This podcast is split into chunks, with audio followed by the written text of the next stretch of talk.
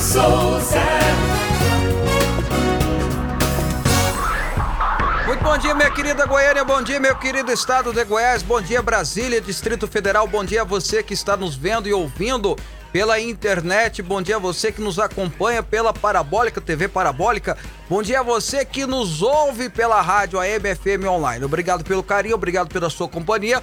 Programa Fábio Souza com você, dia 9 de junho, é isso? 9 de junho de 2021. Que alegria imensa estar com você nesta quarta-feira abençoada por Deus.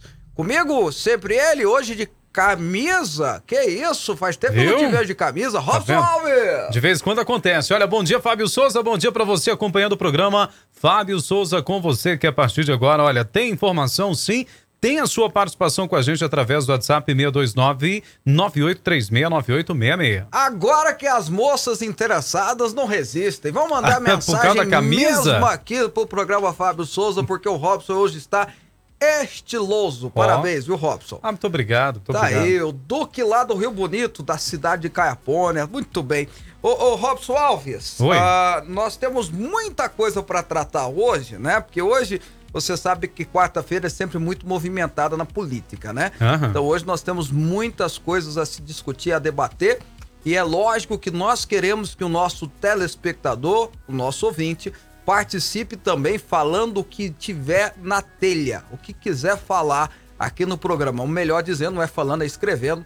E aí a gente vai estar lendo aqui a opinião, o comentário, enfim, a sua participação. Então, por favor, Robson, registre o telefone que está na tela, mas tem gente que só está nos ouvindo, né? Verdade, olha, 629 98369866. O WhatsApp aqui já tá na tela do Fábio e também na palma da minha mão. Você pode escrever sua mensagem. A gente vai ler ao vivo aqui, tá? Muito bem, muito bem. Vamos pro versículo do dia. Agora, no programa Fábio Souza com você. É momento de fé e reflexão. O legal que esses dias pra trás nós esquecemos de trazer o versículo do dia. Teve gente que deu bronca na gente, né? Você tem que sempre começar o programa com versículo.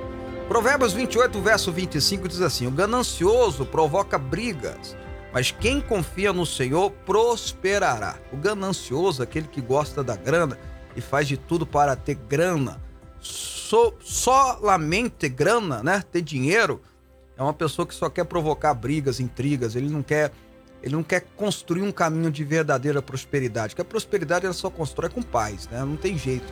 Ter dinheiro sem paz é uma pobreza pior do que a pobreza sem dinheiro. Agora, quem confia no Senhor prospera de verdade. Não é, uma- um- não é apenas o assunto de, de, ter, de ter recurso financeiro. É ter alegria, paz, é ter de fato harmonia aonde ele fizer. Essa é a vontade de Deus para todos nós que confiamos nele. 11 horas e 5 minutos. Fábio Souza.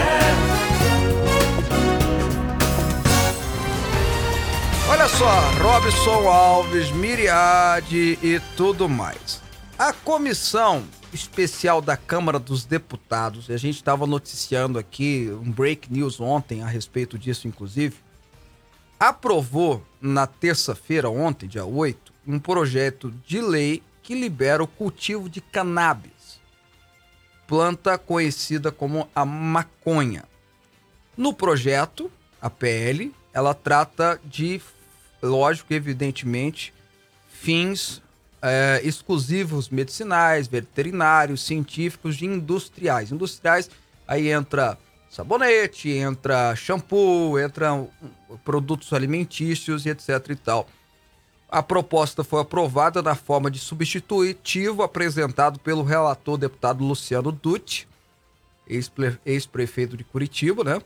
O texto original foi do deputado Fábio Mitieri e tem um apensado lá. O texto tramitou né, na forma conclusiva na comissão. Nós conversamos sobre esse projeto com o deputado Sócio Cavalcante do Rio, conversamos com o deputado Diego Garcia do Paraná, que inclusive é, foi uma das pessoas que mais brigou, né? E tinha uma cena até dele quase indo para via de fato com Paulo Teixeira, que era o presidente da comissão. Enfim, foi 17 a 17 a votos, como manda a- o regimento interno das comissões especiais da Câmara, quando teve, pelo fato de ter tido um empate, 17 a 17, o relator desempata. E como o relatório era pela aprovação no projeto, o voto de Minerva do relator é, Luciano Dutti foi aprovado. Então, segundo a aprovação no projeto, ele legaliza o cultivo de cannabis, impõe algumas restrições, é, só empresas vão poder plantar, na, em, em, trocando miúdos, as empresas vão poder plantar, ter plantio de maconha no Brasil. Vamos lá então. Essa PL ela foi aprovada apenas na comissão, ela estava em caráter terminativo. Alguns deputados vão recorrer para levar no plenário, imagino eu que vão conseguir. Imagino eu que a Câmara dos Deputados vai derrubar essa proposta absurda. Mas caso isso não aconteça, caso isso não ocorra, o projeto, ou ninguém peça para recorrer, que eu não imagino isso, mas caso não ocorra, o projeto vai ao Senado e começa as tratativas no Senado Federal e sendo aprovado no Senado Federal, vai a sanção ou não do presidente da República. E trocando em miúdos, explicando a você, telespectador e ouvinte, é o seguinte: se valer a decisão da comissão especial, se valer a decisão da comissão especial sem ter recurso no plenário da Câmara e sem o Senado modificar, o plantio de maconha no Brasil está liberado. A lei diz que é para fins medicinais, para fins empresa, industriais, empresariais, para fins de uso veterinário. Mas aí que mora a armadilha daqueles que defendem arduamente o uso recreativo da maconha, ou seja, o uso livre dos maconheiros, né, do usuário de maconha. O projeto é um absurdo e eu vou explicar por quê. Primeiro, para que se use as substâncias contidas na cannabis, que é a maconha, para fins medicinais veterinários, não é necessário projeto de lei na Câmara dos Deputados. É necessário que a Agência Nacional de Vigilância Sanitária, a Anvisa, faça as devidas averiguações e eu imagino que possa ter até essa possibilidade, até porque há substâncias na própria cannabis que podem ser usados sim por fins medicinais para remédio, para tratamento médico, não para uso recreativo. Para fins industriais, aí tem que ter uma linha ética bem clara. Que fins é esse? É para fazer brownie de maconha? Aí não dá. Agora, se é para usar para produtos, não sei, eu não sei quais seriam essas propriedades da cannabis, mas produtos que possam ser utilizados para o bem social, também Ótima ideia, mas não precisa de um projeto de lei para isso. Precisa que a Anvisa libere. Precisa ter conhecimento e precisa ter provas científicas para que a Anvisa libere. Talvez está faltando é isso.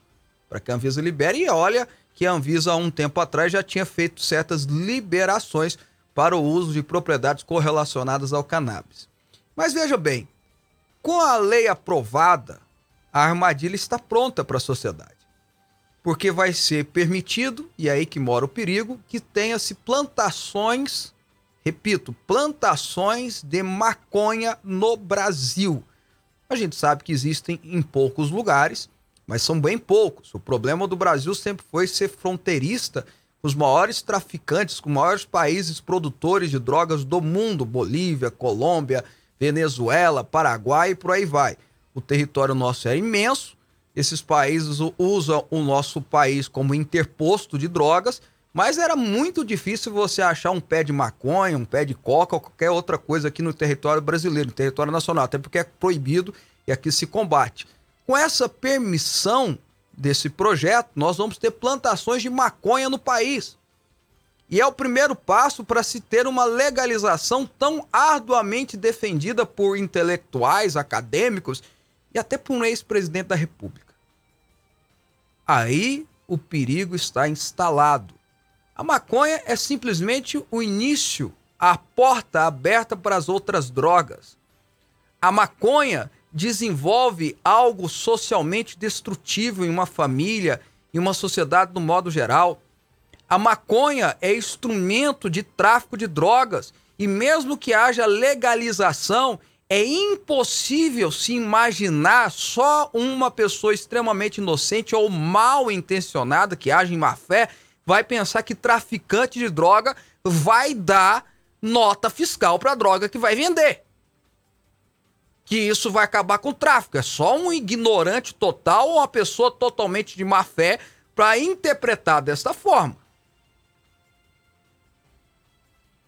Só quem tem na sua família um ente querido que é totalmente dominado pelas drogas, drogas pesadas e pela maconha, e geralmente as drogas pesadas entraram na vida de alguém através da maconha, sabe o que uma família passa para ver o seu ente querido livre ou para lidar com seu ente querido dependente químico. E aí, os senhores deputados, não todos, lógico, mas de pelo menos 17 deputados federais, acham que tá tudo bem plantar maconha no Brasil. Que tá tudo bem plantar uma plantinha que tanto destrói famílias, que tanto destrói a sociedade no modo geral. O perigo tá aí. Está sendo liberado ter plantações de maconha no Brasil. Vocês têm ideia o que é isso? É sem dúvida nenhuma a porta do inferno social. Esperamos nós todos que a maioria dos deputados federais, se não os senadores, até o próprio presidente da República, que vai passar por ele, possa impedir que essa desgraça social se estabeleça em definitivo. O Brasil precisa continuar com a sua batalha incansável contra o tráfico de drogas, contra as drogas, porque só assim uma sociedade vai se estabelecer de uma forma concreta, possível e assim proteger suas famílias, sobretudo os mais jovens e mais carentes. São 11 horas e 14 minutos. Programa Fábio Souza com você. Aqui a nossa polêmica é organizada. Claro que eu quero saber a opinião do meu amigo Robson Alves. É, eu só fico... Libera maconha, Robson? De forma nenhuma, né? Eu fico pensando é só no jabutis que pode estar no meio desse texto aí que me preocupa. Né? Começa Ô, ô, assim. peraí, Júlio, começa assim peraí. nessa situação. É porque eu, ia, eu tava pedindo pra Miriade me cortar da tela, mas tudo bem. Traz água pra mim, por favor, não me trouxeram. Vai, pode continuar, Robson. Então, gente, olha, realmente é uma situação complicada aqui, porque no Brasil, a gente sabe que não tem estrutura para isso, né? Só porque fez lá fora, vamos ter que fazer aqui. O maior argumento da rede social é isso, né? É uma coisa que já foi liberada lá fora, tem que liberar aqui também. Não, foi liberado lá fora, Vigo. Foi liberado na Holanda, no, no, no Uruguai, não é isso? Exatamente. E alguns estados dos Estados Unidos. E, As- me- e mesmo incluindo a assim, Califórnia, né? É, e mesmo assim, nós estamos falando de um país que tem FBI. Uma fiscalização extrema. Tem né? como monitorar essas É. coisas, né? Que a gente não vai ter. Então é melhor que deixe esse trem quietinho aí, né? Tomara que não passe mesmo Ô, Robson, e fique imagina. guardadinho. Vamos lá, Robson. Maconha é um negócio que dá dinheiro. Dá, ih, Maconha é um negócio isso? que dá dinheiro. Você lá na tua região, Caiapônia, Mineiros, Jataí, é, vai de Caiapônia pra baixo, né? Até chegar em Acreúna, assim, mais ou menos, Hum. é terra boa demais pra se plantar. Rio Verde, já vai descendo, Quirinópolis, né? Santa É. Helena, terra boa pra se plantar, não é? Lá é um dos lugares que mais se planta soja do mundo, você sabe disso, né? Exato. exportação de soja lá, por isso que tá todo mundo lá com um sorriso dando nó lá atrás, né? O dólar a 5 reais, tá todo mundo fazendo festa lá, celebrando. Todo mundo aqui em Goiânia desesperado, lá o povo tá fazendo festa. Mas vamos lá. Ô Robson, imagina se as pessoas agora, você tá indo pra Caiapônia, você dá uma olhada pra um lado, tem aquele pivôzão bonitinho, tem lá a plantação de soja. Anda mais um pouquinho, você vê a plantação de feijão. Anda mais um pouquinho, plantação de milho. Aí na hora que você tá entrando em Caiapônia, você vê uma plantação de quê? Maconha. Deus me livre, Ué, mas dá dinheiro? né? Por que, que a pessoa não vai querer plantar maconha para vender? Ah, não, é para fins medicinais. O que vai ter gente rastafário lá trabalhando nessa, nessa fazenda não vai ser brincadeira, viu, Robson? Não é brinquedo, não, gente. A situação é complicada. Vamos Eu- perguntar pra turma o que, que eles acham desse projeto? O que, Vai que lá. você acha? Vai lá. Ah, você Meu- tá lendo no celular o quê, Robson? Não, Fala eu tô vendo gente. a parte- já tem é participação news? chegando, né, É não? break news? Não. Então vamos lá, a gente quer saber de você que tá me ouvindo e vendo aí, ouvindo eu e ouvindo o Robson. por favor, mande para nós a sua opinião registrada que a gente vai estar falando aqui. Mandaram uma água congelada para mim aqui. Ah, nós vamos estar dando ela aqui. Você, você acha que deveria ser liberado a maconha para fins medicinais? Né? Que aí é a armadilha, né? Você percebe a armadilha nessa história, Rob? Claro que é. A armadilha é essa. Vamos liberar para fins medicinais. Não é para uso recreativo. Aí vai ter aquela plantação de maconha, assim. É, o que vai ter de, de, de maconheiro roubando a plantação também não é brincadeira, né? Não tem como policiar isso aí, mas enfim. Olha, o Marco Antônio, Fábio, tá dizendo o seguinte aqui, ó. Antônio Marcos, perdão. Ah, não gosto dos seus comentários políticos, mas agora eu concordo com você. Tá aí, ô, ô, ô Marco Antônio. e eu vou te pedir uma coisa pra você. É um Antônio, né? Eu falei Marco Antônio, mas é Antônio o nome dele, não é isso? É Marco Antônio, Marco É Antônio. porque que só apareceu um Antônio. Mas tudo bem. Ah, eu vou te pedir algo, Antônio. Antônio Marcos, Antônio perdão. Marcos, vou te pedir algo, por gentileza. É, toda vez que você estiver assistindo o programa e você não concordar com a sua opinião, registra que a gente quer passá-lo aqui. Tá? Registra pra gente, porque a ideia do programa é ter um debate, a ideia do programa é ter uma discussão, a ideia do programa é ter uma conversa. Quem sabe assim nós podemos, e isso falta no Brasil, é ter pessoas que pensam diferente conversando. É pessoas que pensam politicamente, ideologicamente diferente, sentar e conversar. Quiçá vão chegar num denominador comum, tá vendo? Você não concorda com muita coisa que eu falo, provavelmente eu não vou concordar com muita coisa que você fala, mas estamos de acordo na questão da maconha, não é isso? Então, veja, temos o denominador comum que nós podemos construir juntos. Então, é um pedido que eu te faço, não só a você, mas a quem não concorda comigo ou com o Robson, continue assistindo e registre a sua opinião, porque a ideia do programa é exatamente fazer o bom debate, o bom, a boa discussão para que a gente possa construir, quem sabe, é um país melhor, né, com ideias, trocando ideias, conversando, é assim que a gente vai chegar lá. Concorda, Robson? Perfeitamente, né? Esse programa é democrático e esse país também tem uma democracia maravilhosa, né? pelo menos ainda. E olha, você pode participar com a gente aqui do programa então.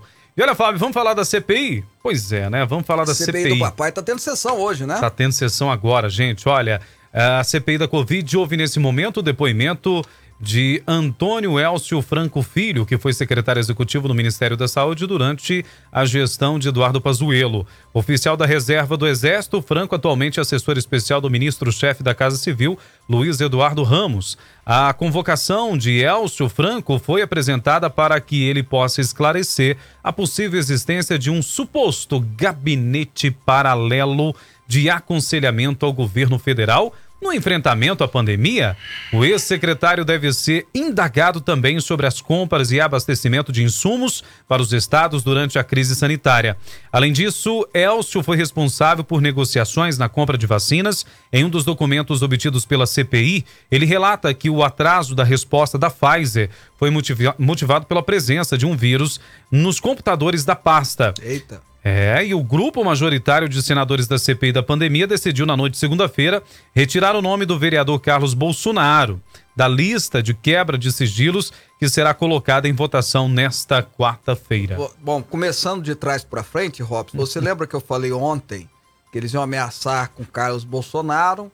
Aí o pessoal do governo ia falar, então nós vamos querer ouvir o Renanzinho. Lembra disso? É, lembro. Aí não, não vamos chamar o Carlinhos, não. Então também Renanzinho não participa. Então ficou por aí. isso. E vai ficar sempre assim. Toda hora que aparecer o Renanzinho, vão falar do Carlinho. Quando aparecer o Carlinho, vão falar do Renanzinho. E ninguém vai E aparecer na ninguém, nenhum dos dois vai aparecer, em resumo, é isso. Mas, ô, ô Robson, Hum. é, esse negócio do gabinete paralelo é, um- é- é uma piada de mau gosto. Sabe, a CPI poderia estar tá, apurando, né? Lógico, você botar Renan Calheiros para ser relator, é lógico que isso não vai acontecer, né? É um sonho meu aqui, é uma ilusão minha. Mas se tivesse botado um outro senador, tivesse uma outra equipe de senadores lá mais é, interessados em de fato trazer uma solução, é, tinha tanto problema para se investigar, rapaz, tinha tanta situação que tanto do governo federal quanto dos governos, principalmente do, do recurso, onde o recurso foi aplicado, mas do se queria investigar o governo federal, poderia, né, buscar outras coisas, mas enfim. Agora estou inventando esse tal de gabinete paralelo, Robson. É, ontem o Marcos Rogério deu um, deu um, fez um gol lá, né? Quando ele falou assim, "Ah, antes era, an- antes era a CPI da cloroquina, depois do gabinete paralelo, agora tá virando a CPI da Copa América, né? É, não tem um foco, o foco é bater, né? Não tem aquele foco investigativo de verdade. Gabinete paralelo, onde se ouviu é, é, profissionais, ontem eu falei isso, profissionais gabaritados, é, infectologistas, virologistas, imunologistas, para se ter informações, para saber o que faz. E gabinete escondido que foi transmitido ao vivo pelo Facebook é um negócio assim, um disparate. É chamar brasileiro de palhaço. Poderia ter feito tanta coisa positiva essa CPI, poderia estar se buscando tantas informações, poderia estar buscando até gente que merecia ser presa. Mas não está fazendo isso. É lógico que está fazendo é um circo político lá. E mostra. E eu acho que, que uma das provas, ô Robson, você pode falar o que você quiser do Renan Calheiros, mas ninguém pode negar que ele é um cara inteligente, né? Um cara preparado, né? Até nas perguntas a gente vê. É um, um gênio do outro lado, mas é um gênio. Agora, o Otto Alencar, aquele, aquele senador da Bahia, que é uma vergonha para o Senado Federal, e aí tem que todo mundo refazer e repensar a forma, as pessoas que elegem para o Senado, porque o Senado é alta cúpula. Quando você elege uma pessoa para o Senado, você está dando oito anos de mandato para ela. Oito anos é uma vida, Robson. É verdade. Daqui oito anos o Robson tá beirando 40. Já por eu pensar, Robson? É uma vida isso. Eu não vou nem falar o que eu estarei beirando daqui oito anos. É uma vida. Meu filho, daqui oito anos, tem mais de 20 anos, Robson. Pois é. Então, assim, a gente dá um mandato pro cara desse tamanho, pro cara falar, fazer de novo o que ele fez. Ontem, pelo menos, fez com o homem. Ontem, o Robson tava comentando aqui comigo antes de entrar no ar. Ele pergunta para o ministro quem fez esse relatório. Ele fala assim: ah, foi o departamento tal. O ministro responde. Aí ele vira e fala: não mente, ministro! Chamou o ministro mentiroso. Plano quem Nacional fez... de Imunização. É, quem fez foi a doutora fulano de tal. Aí o ministro fala: pois é, ela é a chefe do, do, do, departamento. Do Plano Nacional de Imunização. Ela é a chefe. É, e ele continuou chamando o ministro de mentiroso. Então é um cara totalmente despreparado, que é só aparecer, quer dar uma de palhaço lá. E a CPI podia ter feito um trabalho magnífico em prol da sociedade. Não está fazendo, exatamente porque quer ser um circo para preparar candidatos, para apresentar candidatos nas eleições do ano que vem. E aí, meu filho, nesse circo, nessa lona, com todo respeito aos artistas circenses que não merecem essa comparação, os palhaços não, eu, tô, falei bobagem? Não, não. Os artistas circenses, a, a, turma gostei, que trabalha no circo... É que eu gostei. Ah, a turma que trabalha no circo merece essa comparação que nós estamos fazendo? Não merece. Não mesmo. A turma tá trabalhando, ganhando pouco ainda, trabalhando de forma honesta ainda. Tá lá fazendo os malabarismos. Ah, pelo menos isso, né? Tá fazendo os malabarismos, tá, né? Sem e, recurso público. Sem recurso público e correndo atrás, né? Pra pagar suas contas, para sustentar suas famílias. Então não merece essa comparação. Mas nesse circo armado lá no, na, no Senado Federal, os palhaços estão de cá assistindo o que está acontecendo. Exatamente o povo brasileiro que vai acabar de novo pagando o pato dessa história. Ainda sobre esse assunto, o antagonista, Fábio, acabou de soltar agora, a CPI da Covid aprovou agora há pouco, né, o pedido de convocação do deputado federal Omar Terra. Ele é apontado pelos integrantes da comissão de inquérito como um dos principais nomes do chamado Ministério da Saúde Paralelo. É, porque ele que organizou, o Osmar Terra foi que organizou a reunião. É, ah, então. Entendeu? Os... Às vezes nem foi ele que organizou, Robson. Como ele era deputado federal, o presidente chamou ele para sentar do lado.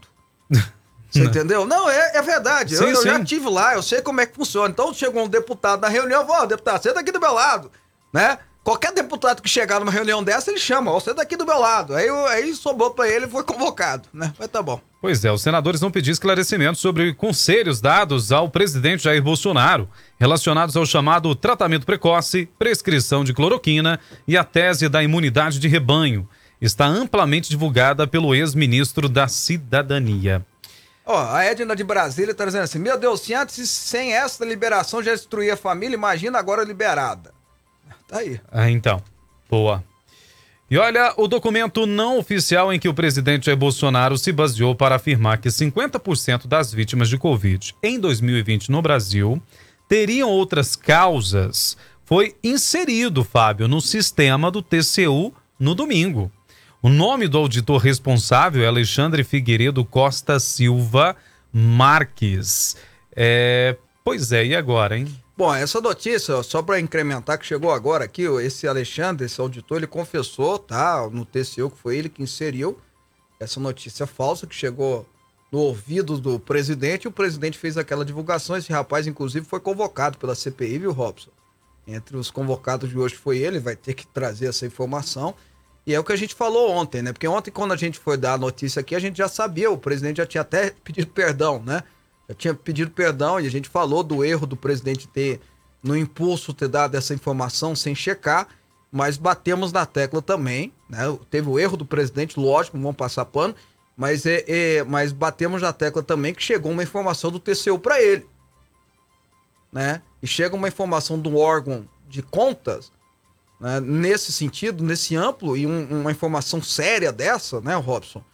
Uh, é, é, lógico que é necessário ter uma investigação para saber o que levou o presidente a, a, trazer essa, essa mal informação, essa falsa informação. E aí já sabe quem foi que trouxe essa informação, tem que saber qual é uh, o intuito dele ter feito isso, não é? Agora, isso também não diminui o fato de termos, sim, casos superdimensionados nessa, nessa história toda. E isso que eu, da mesma forma que eu falei ontem, é, um, é uma tristeza muito grande, porque tem muita gente que perdeu o ente querido aí e, e merecia pelo menos a consideração e o respeito pela, pelo luto que está enfrentando, né? E olha, Fábio, a pedido de, de Carmen Lúcia, o Luiz Fux marcou para a próxima quinta-feira o julgamento de duas ações contra a realização da Copa América aqui no Brasil. O julgamento será feito de maneira virtual, com votos apresentados por escrito durante 24 horas. O início do torneio está marcado para o próximo domingo. Estarão em análise duas ações, a do PSB e outra da Confederação Nacional dos Trabalhadores Metalúrgicos, que alegam risco de contaminação dos jogadores e torcedores com a Covid o governo decidiu proibir público nos estádios e o Ministério da Saúde informou que os jogadores serão testados antes das partidas, mas vai ser julgado é, pelo Supremo agora. É, mas ontem o Brasil jogou contra o Paraguai, inclusive ganhou depois de 30 anos do Paraguai numa, numa eliminatórias, jogou eliminatórias da Copa do Mundo ontem e ontem não tinha problema, né? Não, ontem foi aplaudido, o pessoal não, aplaudiu é, a seleção é, brasileira, então, jogaram bem. É que a gente tá falando, o problema que a imprensa está batendo tanto é a transmissão, né? Aí você pergunta, transmissão do vírus? Não, é a transmissão do SBT contra a transmissão da Globo. Mas, Robson, é, pegando aqui o raciocínio, né? Primeiro que é um absurdo a gente estar tá fazendo essa discussão, eu, sem entrar no mérito se pode ou não, Robson. O problema é que se não pode ter a Copa América no Brasil, não deveria ter as demais competições que estão sendo realizadas. Se está tendo as demais competições, inclusive competições internacionais, não há porquê de não ter a Copa América. Né? E amanhã a gente vai conversar com o Rica Perrone, né, o Michele, tá confirmado? E o Rica vai trazer algumas informações pra gente aqui, Robson. Inclusive, que, quiseram politizar essa história da seleção, não querer jogar a Copa América, e na verdade é o que eu falei. Você vai ver que eu acertei. É, a, a, a, a, seleção brasileira não queria jogar porque queria entrar de férias, queria ir lá para Fernando de Noronha, queria ir pra praia, queria ir lá pra, pra Bahia, lá descansar, fazer as festas, levar os modelos, né, os parças e etc e tal, e aí não pôde e ficaram emburradinhos, mas vão jogar a Copa América, né? Resolveram jogar a Copa América no domingo, não é sexta, aí a informação do Robson estava certa, a minha estava errada. No domingo, estreia contra a Venezuela. Agora é ridículo a gente ter essa discussão na Suprema Corte, né? Suprema ridículo. Corte, futebol, vai futebol. ter ou não vai ter? Não, mas Robson, nós já. Eu, eu, eu falo que é ridículo, mas você sabia que já teve uma decisão você sabe quem decidiu que o esporte foi campeão da Copa União, que valia pelo Campeonato Brasileiro na década de 80? Eu não vou me lembrar o ano agora, acho que foi 82, 83. Sabe quem foi que decidiu que foi o esporte que ganhou e não o Flamengo, aquele campeonato? Não me diga que foi o STF. Foi a Suprema Corte. Ah. Porque, não sei se você sabe, o Flamengo não quis jogar, né? O Flamengo não quis jogar contra o esporte, é a final. O Flamengo achou que ele era campeão. E aí a CBF não quis é, chatear o Flamengo, que era uma torcida, falando, dividimos o título, esporte e Flamengo. O esporte nunca aceitou isso, porque o esporte quis ganhar pro WO, entrou e recorreu e brigou. 20 anos depois, 30 anos depois, a Suprema Corte decidiu que foi o esporte que ganhou. Então é, é, é, é uma coisa assim. Até. Se a gente contar para um americano ou para um francês, ele não entende, não, né, Rob? Ah, se nem a gente entende, o pessoal lá fora vai entender, Fábio. E agora, não, eles podem julgar então, daqui a 30 anos eles julgam esse caso se vai ter ou não Copa América. Enquanto isso, a gente vai realizando um procedimento aqui, né? Ô Fábio, ah. o Conselho de Ética da Câmara dos Deputados decidiu por 16 votos a 1 pela cassação do mandato da deputada Flor Delis, do Rio um de Janeiro. Teve um que votou contra? É, teve um que votou a corajoso, favor dela, hein? né? É, corajoso isso. Acusada pelo Ministério Público de ser mandante do assassinato do marido, pastor Anderson do Carmo, em 2019, a decisão foi tomada durante uma audiência de duas horas, nas duas horas da tarde desta terça-feira. Flor de Lis terá cinco dias úteis para recorrer da decisão, caso ela deseje. Após o recurso, o processo segue para o plenário da Câmara, onde a maioria absoluta dos deputados 257 dos 513 parlamentares precisa concordar com a perda ou manutenção do mandato. Ainda não há data para votação em plenário. É, deve acontecer no comecinho de julho ou em agosto. Ela vai ser caçada, porque os deputados não vão não vão não vão sujar a mão por uma história tão sórdida como essa, né, que tem viés de ficção científica, de ficção é, policialesca terrível. Essa história toda vai desde abuso sexual, de, de, né, de escravidão até até a forma que o Anderson morreu. Levar, ele levou 15 tiros no órgão genital, Robson. Lá foi uma, foi uma barbaridade e foi alguém que tinha ódio dele, foi alguém que teve raiva, que tinha raiva dele para fazer isso, né? Evidentemente. E quem atirou já falou que quem mandou foi a mãe, foi a Flor de Lis. Então é algo que não tem jeito de escapar e já que a polícia não tem dúvida e o Ministério Público também não tem dúvida, inclusive com provas robustas, que ela perca logo o mandato para que ela possa responder na justiça. Né? Se ela for inocente, que ela prove a inocência dela. É difícil ela provar a inocência dela, tá? Cada vez mais difícil. E não provando a inocência, e tudo indica que não conseguirá, que ela vá para onde ela deve ir, né, Robson? Que é atrás das grades, né? Responder por um crime tão absurdo como foi esse crime. A, a turma tá mandando mensagem aqui, Robson, olha só. Wesley mandou um texto bem legal aqui. Liberar maconha, agora mais uma classe de mimimi na Câmara dos Deputados. Os cabelos cheios de moscas, denominado classe da. Não, eu não vou falar isso, não, coitado. Aqui em Goiânia é um retrocesso. Quando chegar a época do FICA Festival Internacional Cinema Ambiental lá em, lá em Goiás, aí que o negócio vai ser feio. É, você tem razão. Uh, o Jonas Rocha, eu sou contra cloroquina, astromicina, zico, vitamina D, não pode. Ah, bom dia, eu sou contra a maconha. Ele tá, aí ele fez uma brincadeira aqui, né? A cloroquina, das astromicina, o zinco, a vitamina D não pode, mas a maconha pode? É absurdo o negócio desse, né, Robson? Não é fácil. É. Uh, Fábio, Deus nos livre dessa desgraça. Será que esses políticos não têm filhos? Será que não tiveram problemas na família com alguns que usaram ou usam drogas? É porque alguns deles usam, viu? Gostam de dar um beckzinho, viu? É a Regina Célia registrando aqui. Fábio Robson, gosto muito de vocês dois, dos seus comentários, enfim. Obrigado, né? Que bom, né, Robson? Thank tá you, vendo? obrigado. E olha, Fábio, bom dia. O GCM Vogado. Fábio, ajuda a gente aí. O plano de saúde dos funcionários da Prefeitura de Goiânia, o IMAS, não está ah. valendo nada. Tá difícil encontrar um médico que atenda pelo plano.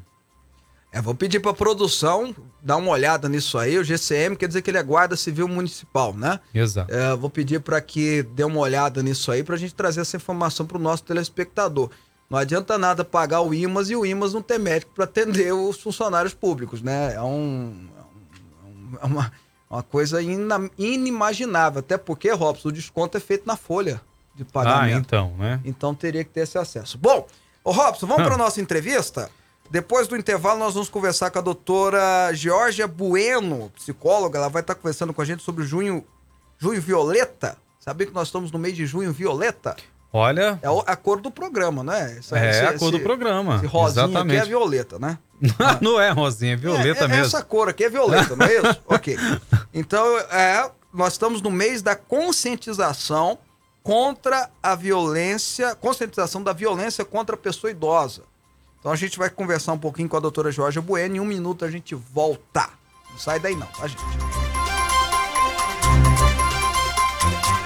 Você está ouvindo Rádio Aliança M1090 e Fonte FM Digital. Com CPF na nota, todo mundo ganha. Você concorre a 200 mil reais todo mês, 700 mil no final do ano. Tem desconto no IPVA e ainda ajuda o seu time do coração. É uma bolada de 4 milhões de reais por ano para ser distribuída entre os times do Campeonato Goiano. Cadastre-se no site economia.gov.br barra NF Goiana e indique a sua torcida. Aí é só pedir o CPF em todas as suas compras. Você e seu time já estão concorrendo. CBF na nota, sim, sim, sim. Aliança. Assine o módulo 2 do Go Deeper. Imersão Bíblica com Fábio Souza. Olá, amigos. Aqui quem fala é Fábio Souza. E olha, eu tenho um recado muito importante para dar para vocês. Agora, nós estamos lançando o módulo 2, onde nós vamos estudar em 10 aulas o Rei Davi e suas histórias extraordinárias. Go Deeper Módulo 2. Assista às aulas quando e onde quiser e garanta seu acesso ao conteúdo completo. 10 aulas exclusivas sobre os momentos mais importantes da história do Rei Davi. Assine o Go Deeper Módulo 2. O Rei Davi. Acesse fabiosouza.com.br. Rádio Aliança AM 1090 e Fonte FM Digital. Bênção em dobro para você.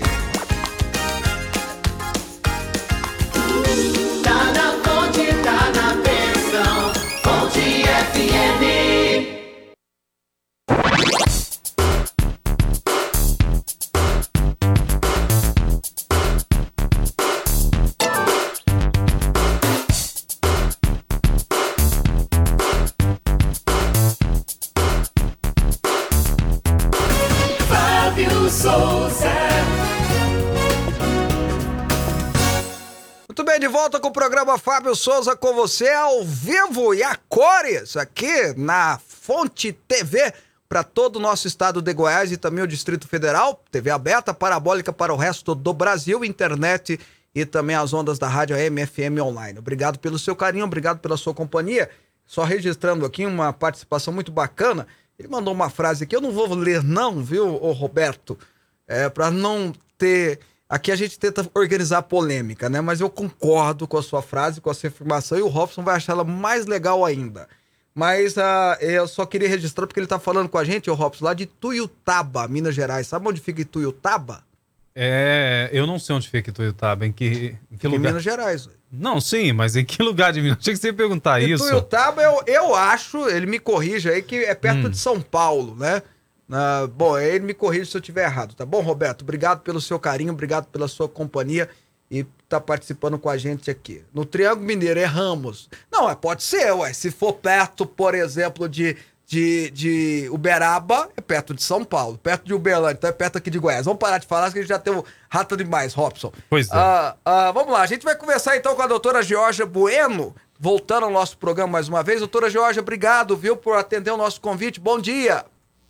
Bom dia, obrigado pelo convite, poder estar aqui com vocês falando sobre um assunto tão importante, hein? Então vamos lá, Que doutora. é violência contra o idoso. Exatamente. A minha primeira perguntinha para a senhora é exatamente essa. Ah, qual a importância do junho violeta, né? Que é exatamente trazer essa conscientização. Qual a importância, na opinião da senhora? Olha, você imagina que não é só no Brasil, mas no mundo inteiro, tá? A violência contra o idoso é algo que acontece no mundo inteiro, tá? Principalmente, vamos dizer aqui no nosso país, é, é de forma tão sutil essa violência que muitas vezes a gente nem percebe que estamos negligenciando os cuidados com os idosos. Tá? É, é justamente porque ela é muito sutil, que ela é tão importante a gente poder se conscientizar que os nossos idosos, eles também fazem parte da nossa vida, também fizeram parte e que são importantes na, no na nossa sociedade. O que eu acredito que o sentimento de gratidão, Fábio, ele é um sentimento que todos nós deveríamos cultivar na nossa vida. Aí. Justamente.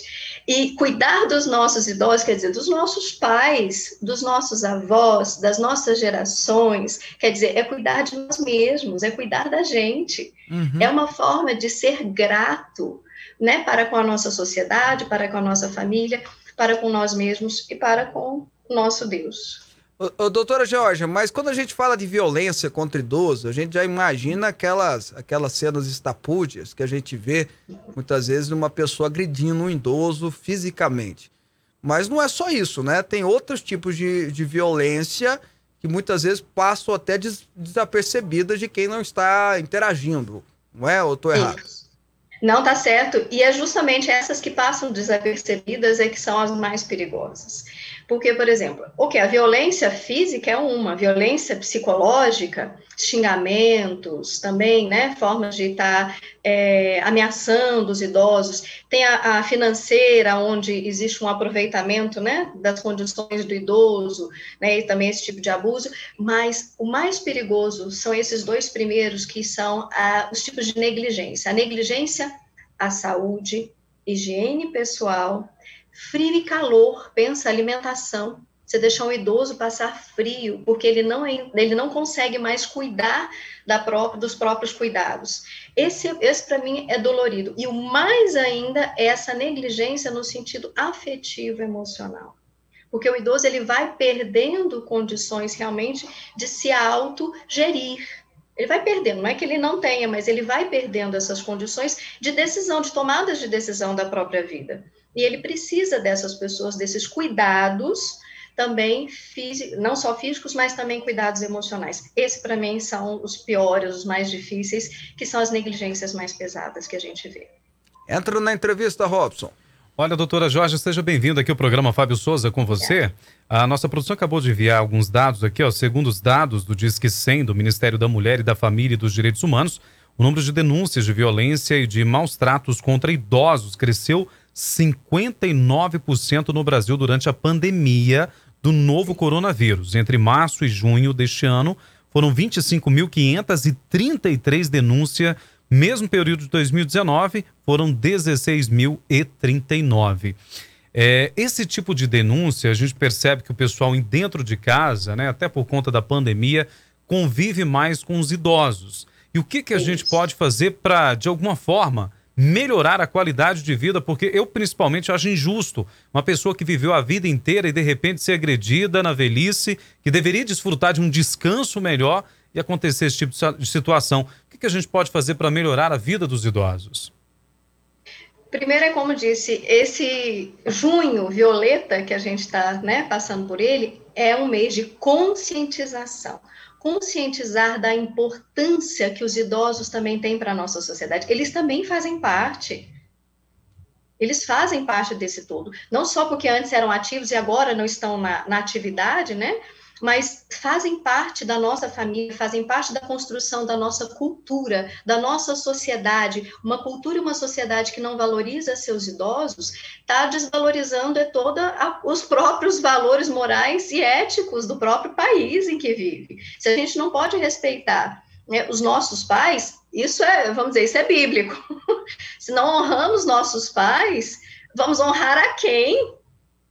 Né? Em primeiro lugar, estamos assim, como seres humanos, né? Nós precisamos dizer para esses pais e dar notícia para esses pais de que eles são importantes, que cuidamos deles, que eles precisam, então confiar em nós, porque também um outro tipo de violência que acontece ao idoso é ele precisa confiar. Lembra que ele vai perdendo as suas capacidades e ele precisa confiar em alguém. Se ele não pode confiar nos próprios filhos, que ele mesmo criou, é, tem um, que coisa. Tem um ditado popular na Europa que diz que a gente sabe como um país é desenvolvido pela forma que ele trata as suas crianças e os seus idosos, né? Se o Brasil não anda tratando bem as suas crianças e não anda tratando bem os seus idosos, tá faltando muito desenvolvimento no nosso país. Essa é a verdade. Mas uma coisa que a senhora falou chamou muito a minha atenção quando a senhora uhum. falou do abandono que acontece, né?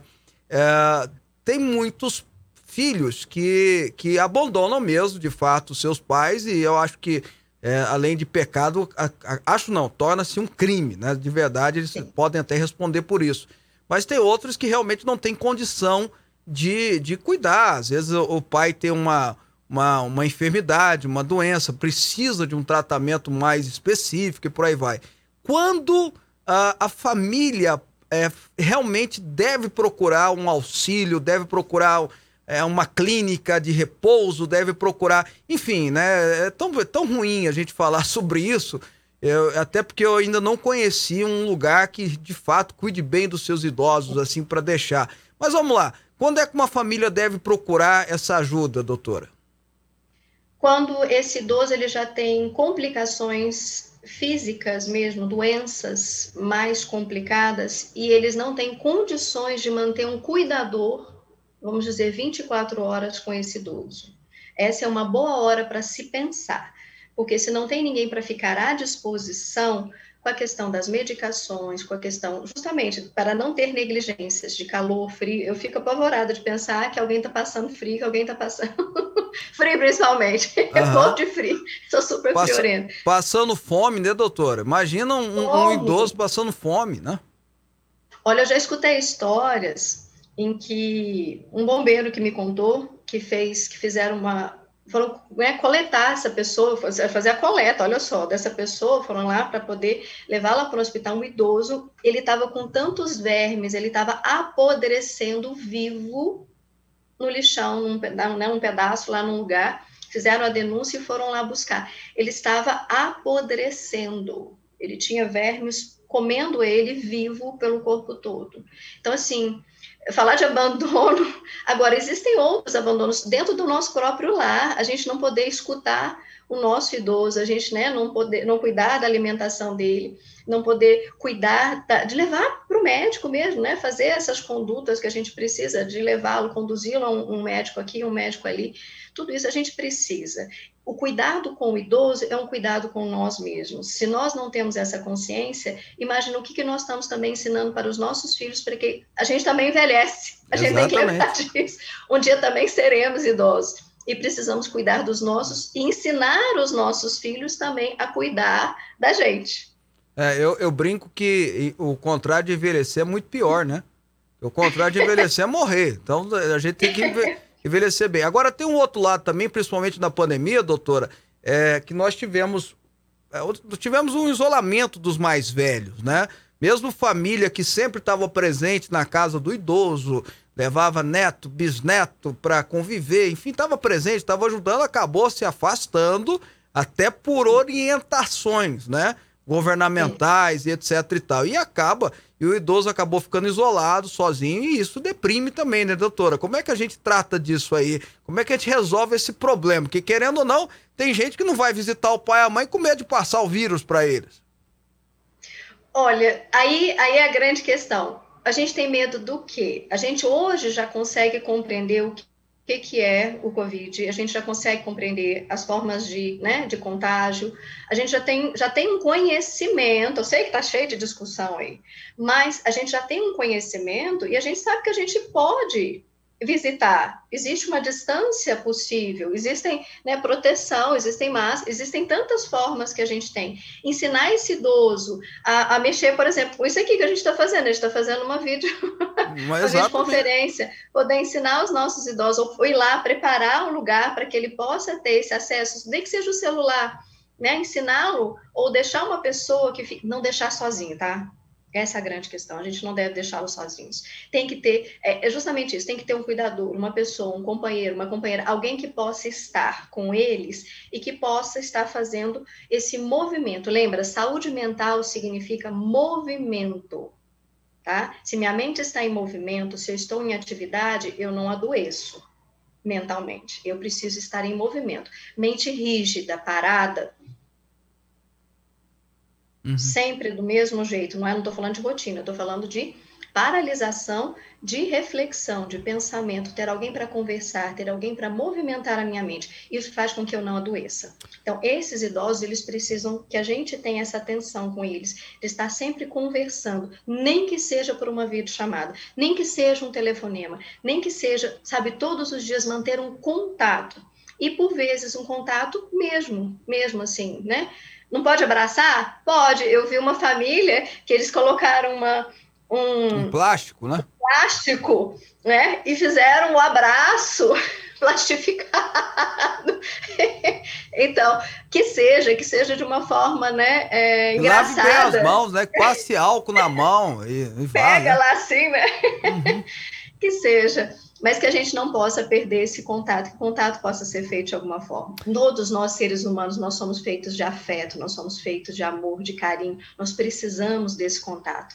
Nem que seja no olhar, nem que seja pela voz, nem que seja, de alguma forma, mandar alguma coisa, né? Que faça com que ele se sinta acolhido e amado. Doutora Jorge, agora onde é que a gente pode procurar orientações referente a tudo isso que a gente está trazendo aqui para o nosso telespectador e ouvinte? E também denúncias, né, de, de, de alguma possível agressão contra idosos. A gente tem o Disque 100, né, que você mesmo citou aí, que é, é, justamente de direitos sobre os direitos humanos. Se for algo assim desesperador, ligar no 190 para a polícia mesmo, chama que a polícia vem para ajudar. Tem as unidades municipais de saúde que também podem ser feitas denúncias por lá e delegacias. Que eu saiba é por aí. Eu já vi, eu já tive no consultório como psicóloga, é, uma mãezinha que falou assim: Olha, eu não sei o que fazer, eu estou vendo o que está acontecendo, mas eu não tenho como. Já fiz, já pedi, já vieram e não conseguem. Eu falei: Então traz, porque de repente eu posso de alguma forma conversar, sabe assim, é uma forma, traz para o psicólogo e aqui eu posso escrever um relatório, eu posso estar tá fazendo, eu posso fazer uma denúncia também. Uhum. Já que lá não pode se fazer, porque isso faz parte também da nossa ética. Se a gente vê algo que está acontecendo, a gente é obrigado a denunciar, a gente é obrigado a falar. É um caminho. Então, né? assim, para poder. É um caminho também. Levar ao médico, o médico também está vendo ali, ou qualquer processo que seja de negligência. Então, são caminhos pelos quais a gente pode, então, buscar ajuda.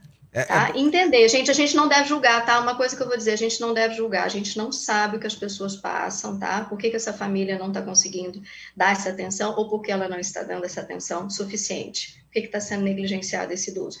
Vamos olhar com mais compaixão, tá? Não só com gratidão, mas com compaixão também as pessoas, essa família toda.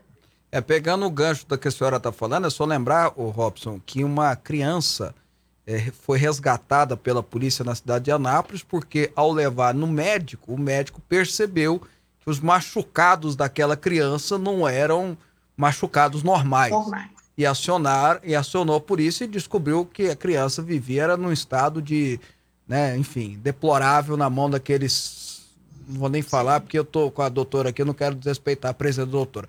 Doutora, obrigado pela participação mais uma vez, sempre muito, muito eficiente aqui conosco. Muito obrigado, doutora. Eu que agradeço. Muito obrigada, gente.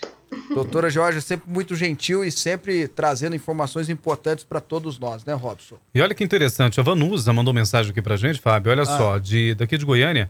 Essa semana ali um artigo que conta que no Canadá os asilos estão se juntando com orfanatos de crianças Eu e a qualidade de vida dos idosos e das crianças superam todas as expectativas. Eles estão fazendo, eu vi, eu vi uma reportagem a respeito disso, eles estão juntando as creches de criancinhas menores e dos idosos e, e, e asilos, né? Sim, totalmente diferente dos asilos brasileiros, e o Robson, é ah, outro nível, né? Canadense, né? Mas é, é, e aí eles têm, eles trabalham juntos, né? Tem todas as atividades, a criança tem que ter atividade lúdica dela e tudo mais, mas tem a parte que os idosos e as crianças se juntam, né, no recreio, ficam um tempo brincando, e aí o idoso é, vai cuidar da criança, né, e né, acaba interagindo então, e, ter, e aumentando a qualidade de vida, e o próprio idoso, aquele idoso que tem mais condição, ele passa a ser também o tio da, da creche, sabe? O instrutor da creche. Enfim, é, e está ajudando tanto a criança, que ela vai crescer com aquela informação que só o idoso pode dar de vivência de vida, né? Querendo ou não, é algo que só o idoso pode trazer e trazendo vida para o idoso também, porque ao brincar com a criança, interagir com a criança, são crianças pequenas. Eu vi isso, Vanusa, foi muito legal mesmo, é uma ideia muito interessante e, e sem dúvida nenhuma. E outra coisa, está produzindo na criança o respeito pelo idoso. Né? Vai ah, crescer. Verdade vai crescer com aquele sentimento, né? Que tão, tão legal, né, Robson? Ter vó, avô é tão legal, né, cara? É muito tão bom, né, legal. Fábio? Eu fico pensando assim, sabe? Eu vejo notícias, a gente se, é, se depara com essas notícias de agressão a idosos, filho agredindo pai, mãe. Nossa. Pai, mãe, minha mãe, meu pai, para mim é tão sagrado, gente, que eu me entristeço com certas notícias. Porque eu não vejo essa situação do qual eu os amo tanto, mas tanto, que eu realmente não entendo esse tipo de um filho agredir uma mãe. É, Enfim, é, é muito é, triste é aquilo isso. Que eu, que, eu, que eu falo às vezes, né? Tem notícias, tem notícias, Robson, que a gente pensa assim, o mundo tá acabando, não é? É. Aí eu falo que tem notícias que, além de. Tem notícias que a gente vê que o mundo tá acabando, tem notícias que a gente pensa que o mundo precisa acabar. Deu errado aqui, é. não tá. Quando a gente escuta, não tá normal. Quando a gente escuta notícia de um filho agredindo o pai, a mãe, e às vezes é por uso da droga, até porque nós estamos nesse tema aqui, que tem de filho que agride pai e mãe por causa de droga, porque tá totalmente noiado, não é? Ou tá querendo ter dinheiro para comprar drogas por causa da dependência dele, geralmente tem alguma coisa a ver. A gente pensa assim, não, o mundo tem que acabar. Não é, não é que tá acabando, é que o mundo precisa acabar. E eu, eu me lembro de uma cena antiga de um homem já de uns seus quase 40 anos, Robson, que era totalmente dependente de em droga, cocaína, droga pesada. Isso é antigo, mas marcou muito o Brasil.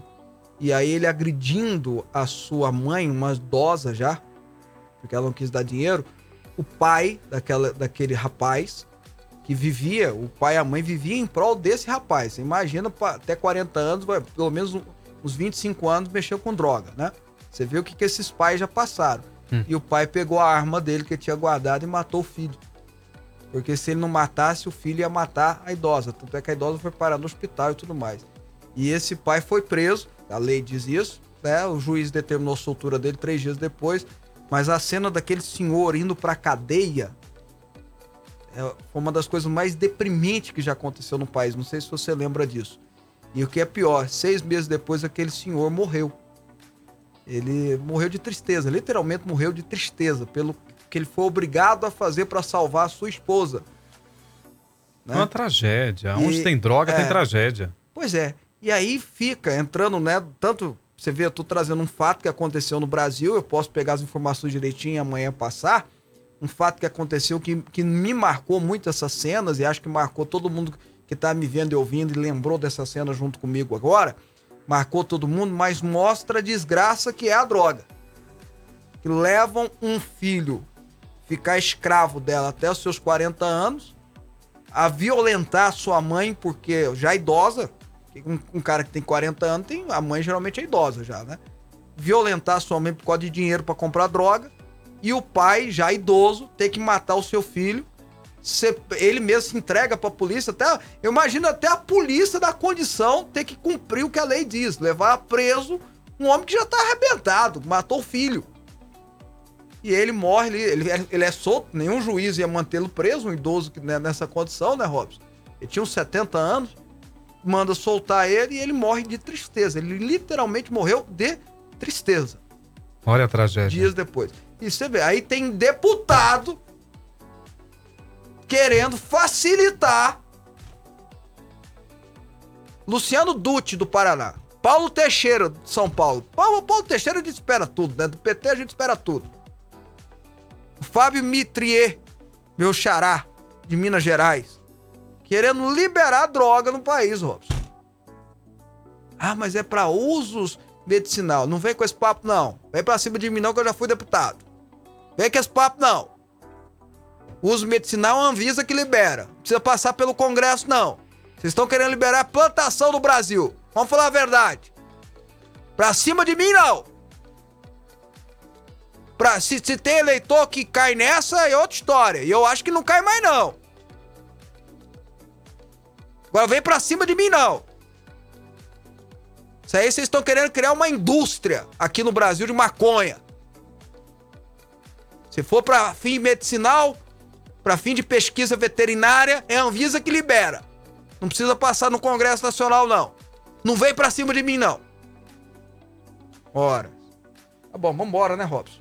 Já levamos bronca porque a gente tá passando o programa, né? Do tempo do programa, né?